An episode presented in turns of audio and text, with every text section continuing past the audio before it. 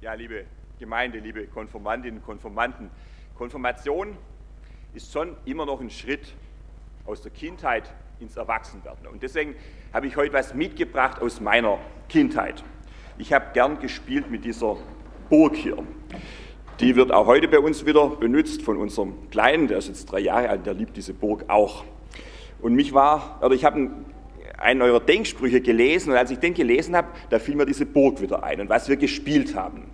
Mit so einer Burg, da geht es eigentlich darum, dass man entweder die Burg verteidigt oder dass man reinkommt, irgendwie über die Mauer kommt, über die Mauer steigt. Das haben wir so gespielt, aber wir haben es auch gespielt in Gomaring, wo ich aufgewachsen bin, da gab es Burg, ein Schloss, wir haben da gewohnt, das war das Pfarrhaus und die konnte man genau so auch zumachen, da gab es ein Tor und noch ein Tor und wenn man es zugemacht hat, dann konnte man innen sich verteidigen und außen eben versuchen, über die Mauer zu steigen an verschiedenen Stellen. Das war ein tolles Spiel und man lernt was. Beim Spielen lernen Kinder was übers Leben, weil es geht ja tatsächlich darum, dass man immer mehr, wenn nicht spielerisch, sondern auch im Ernst, solche Mauern überwinden lernt im Leben. Es ist nicht immer alles einfach, es gibt Herausforderungen und denen muss man sich stellen und muss gucken, wie kommt man da drüber.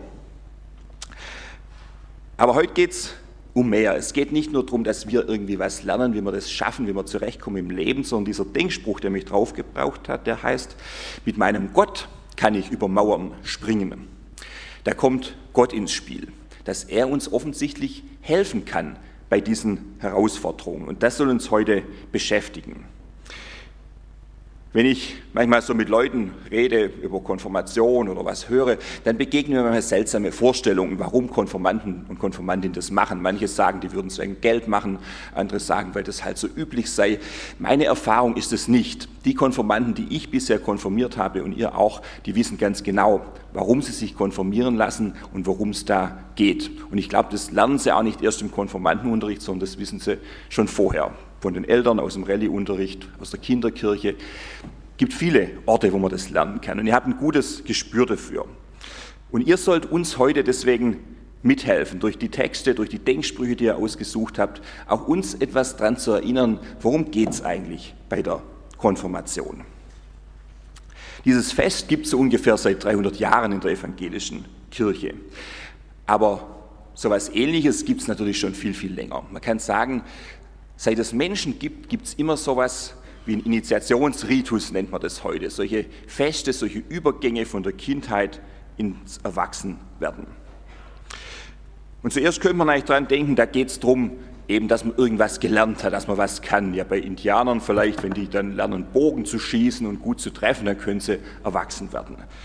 Bei den Rittern war es sicher wieder anders, was man da können musste. Und heute geht es natürlich auch darum, wenn man man geht in die Schule, man lernt allerhand und wenn man das kann, können wir sagen, dann ist man erwachsen. Wenn das so ist, dann wird es ja reichen, wir feiern irgendwie eine Abschlussfeier ja, von der Schule oder vom, vom Beruf, aber das reicht eben nicht, denn es geht um mehr. Zu diesen Initiationsriten, gerade bei Naturvölkern, das hat man inzwischen ganz gut erforscht, da gehört meistens dazu, dass man die Kinder und Jugendlichen mal allein im Wald aussetzt für zwei Wochen irgendwo in der Wildnis. Ja, das machen wir mit euch nicht. Das ist auch nicht so lustig, weil man merkt dann schnell, die Kindheit ist vorbei. Bisher wurde ich versorgt von den Eltern, die haben sich um mich gekümmert. Jetzt muss ich mal allein gucken, wie ich zurechtkomme. Und dann merkt man, das ist ganz schön schwierig. Alleine kann ich gar nicht überleben. Und das sollen die Kinder, Jugendlichen da lernen, dass sie alleine nicht überleben können. Dass sie merken, ich brauche die Gemeinschaft. Ohne eine Gemeinschaft ohne dass ich auch mitmache in dieser Gemeinschaft, dass ich jetzt meine Fähigkeiten damit einbringe, geht es nicht. Man lernt, dass man sich anpassen muss, dass man auch dem, was der Häuptling sagt, dass man dem ein Stück weit folgen muss, dass es sonst nicht geht. Und auch das ist heute immer noch wichtig. Ich denke, das passiert hauptsächlich heute in der Ausbildung zum Beruf. Ja, man merkt, man muss pünktlich sein, man muss sich anstrengen, äh, man braucht Ausdauer, all diese Dinge, das gehört immer noch dazu zum Erwachsenwerden. Und so können wir ja sagen, auch in der Kirche geht es vielleicht darum, man lernt ein paar Dinge auswendig, man lernt, wie man sich hier richtig verhält, aber das ist nicht das Entscheidende. Zum Erwachsenwerden, wir haben es auch schon eigentlich bei euren Gebotsauslegungen gehört, da braucht es zum Beispiel auch Eltern, die einen nicht nur fordern, das tun sie auch und das müssen sie auch, aber es braucht Eltern, die an einen glauben, die einen begleiten, die hinter einem stehen. Und darum geht es auch im Gottesdienst. Fürs Erwachsenwerden braucht es mehr, als dass man sich anpasst. Ihr müsst selber einen guten Weg finden in einer immer neuen Zeit. Das bedeutet, ihr müsst Verantwortung übernehmen und ihr sollt frei sein, freie Menschen. Es gibt von Luther diese ganz berühmte Doppelthese in seiner Freiheitsschrift, wo er sagt, ein Christenmensch ist ein freier Herr über alle Dinge, einerseits, niemand untertan, und andererseits ist er ein Knecht aller und dient allen.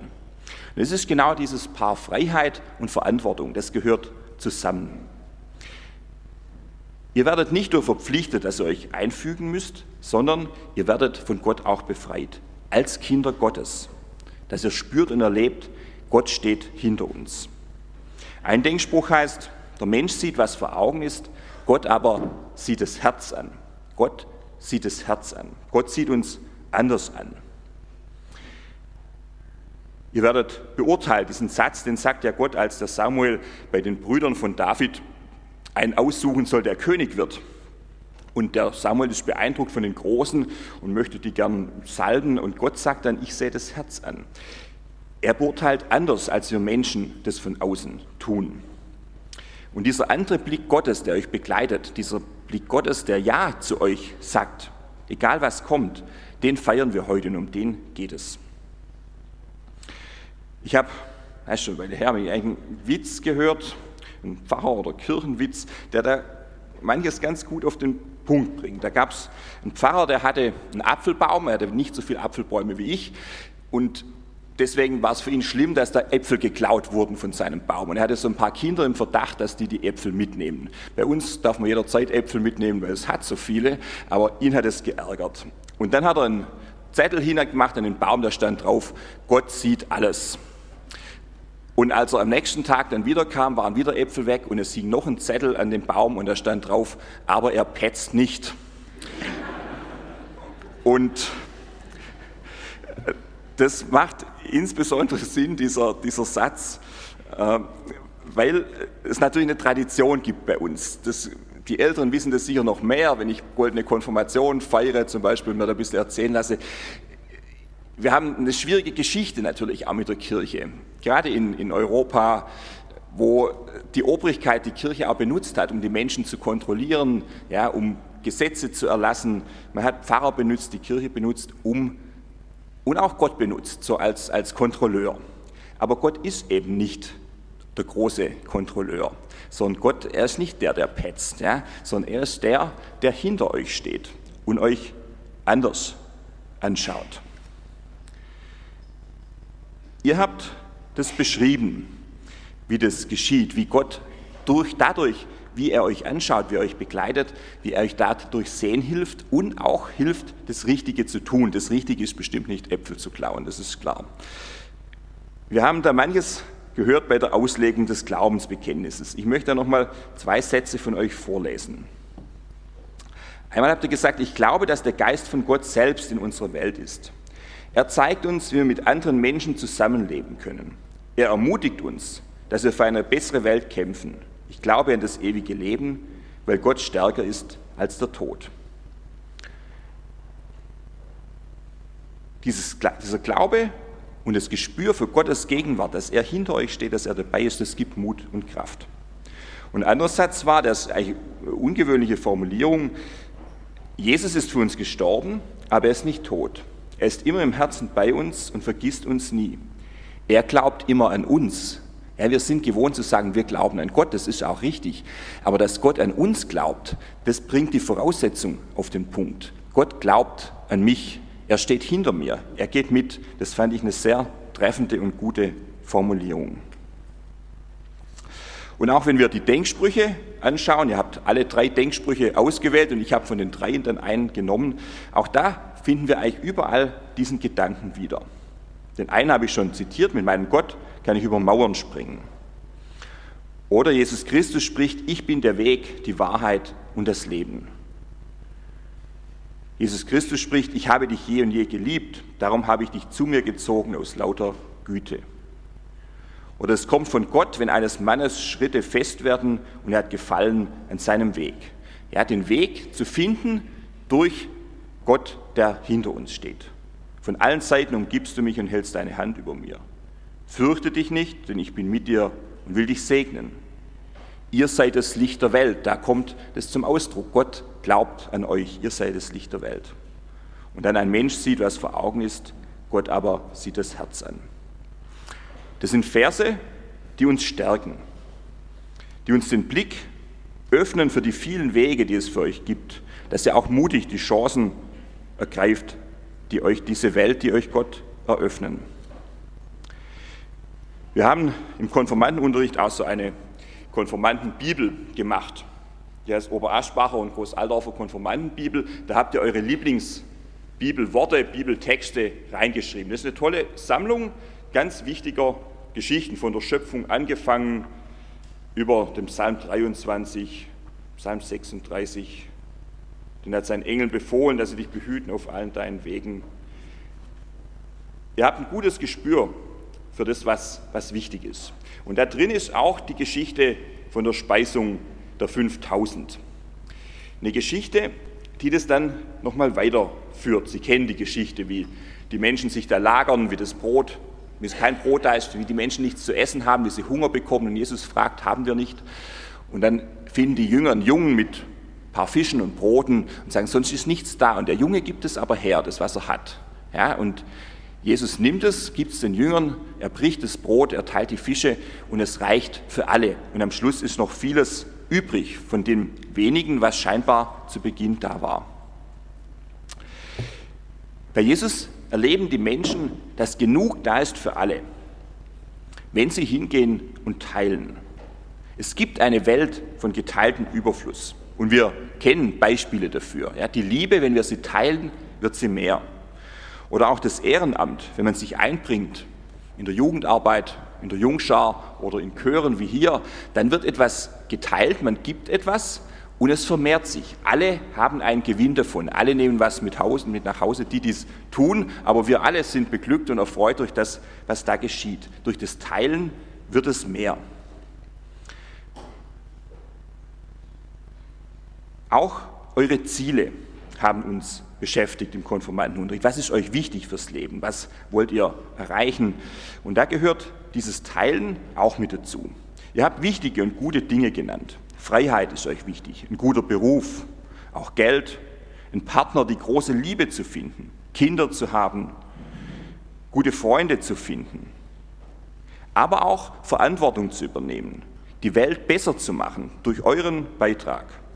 Und einer hat auch geschrieben, ich möchte einmal viel Geld spenden, ich möchte teilen und andere Menschen glücklich machen. Das finde ich sind hervorragende Ziele, die ihr euch gesetzt habt. Dies lohnt, sind, lohnt, dass er sie verwirklicht. Und das, was in den Denksprüchen gesagt wird, das soll euch helfen, das dann auch umsetzen zu können. Dass ihr merkt, Gott steht hinter euch, ihr seid Gottes Kinder, er segnet euch und dass ihr Mut habt, das, was vor euch liegt, anzugehen. Das ist zuerst was ganz Persönliches zwischen euch und Gott. Und es lebt doch von einer großen Gemeinschaft, die das trägt. Es ist was anderes, dass wir heute die Denksprüche hier vorlesen, euch überreichen in dieser großen Gemeinde, Gemeinschaft, als wenn es nur eure ganz persönliche Wahl wäre. Es wird getragen von der Gemeinschaft, die dahinter steht. Jesus Christus steht mit seinem Leben, auch mit seinem Sterben dafür, dass niemand aus dieser Gemeinschaft der Kinder Gottes ausgeschlossen ist. Aber das habt ihr gut formuliert, ich lese nochmal vor. Jesus hat alle Menschen verstanden. Er hat keinen bevorzugt oder vernachlässigt. Er war immer für die da, die es schwer haben. Er ist für alle gestorben und immer noch unter uns. Und besonders spürbar wird es im Abendmahl, das wir nachher ja auch zusammen feiern. Da können wir merken, dass wir viel mehr sind als das, was wir im Lauf des Lebens aus uns machen. Da gibt es scheinbar dann große Unterschiede zwischen uns Menschen. Und die sind im gesellschaftlichen Leben oft auch sehr wichtig, dass man glaubt, die einen stehen ganz weit oben und die anderen stehen ganz weit unten. Aber das ist nicht das Entscheidende. Wenn wir Abendmahl feiern, dann merken wir, vor Gott stehen wir alle auf der gleichen Ebene. Wir sind alle Gottes Kinder. Wir sind von ihm gewürdigt als Gottes Kinder. Und das ist mehr, viel mehr als das, was wir aus uns machen können. Und das muss gefeiert werden und das soll sichtbar werden. Und ich hoffe und freue mich auch, dass ich finde, dass man das wieder besser spürt im Abendmahl heute als auch in der Vergangenheit. Vor allem dadurch, dass die Kinder mit dabei sind, dass wir merken, alle sind eingeladen, auch die Kinder. Man muss nichts Besonderes mitbringen, um von Gott so gewürdigt zu werden in dieser großen Gemeinschaft. Ich wünsche euch, Konformantinnen und Konformanten, dass ihr durch all das, was heute geschieht, spürt, dass Gott euch begleitet und führt, dass er hinter euch steht auf eurem Lebensweg, mit Höhen und Tiefen, dass er euch hilft, über diese Mauern, die es auch gibt, darüber zu springen, dass ihr da den Mut und die Kraft habt, es anzugehen. Und dass ihr in einer Welt lebt, in der genügend Licht und Liebe ist, dass ihr davon weitergeben könnt, dass ihr teilen könnt und in der Fülle lebt. Amen.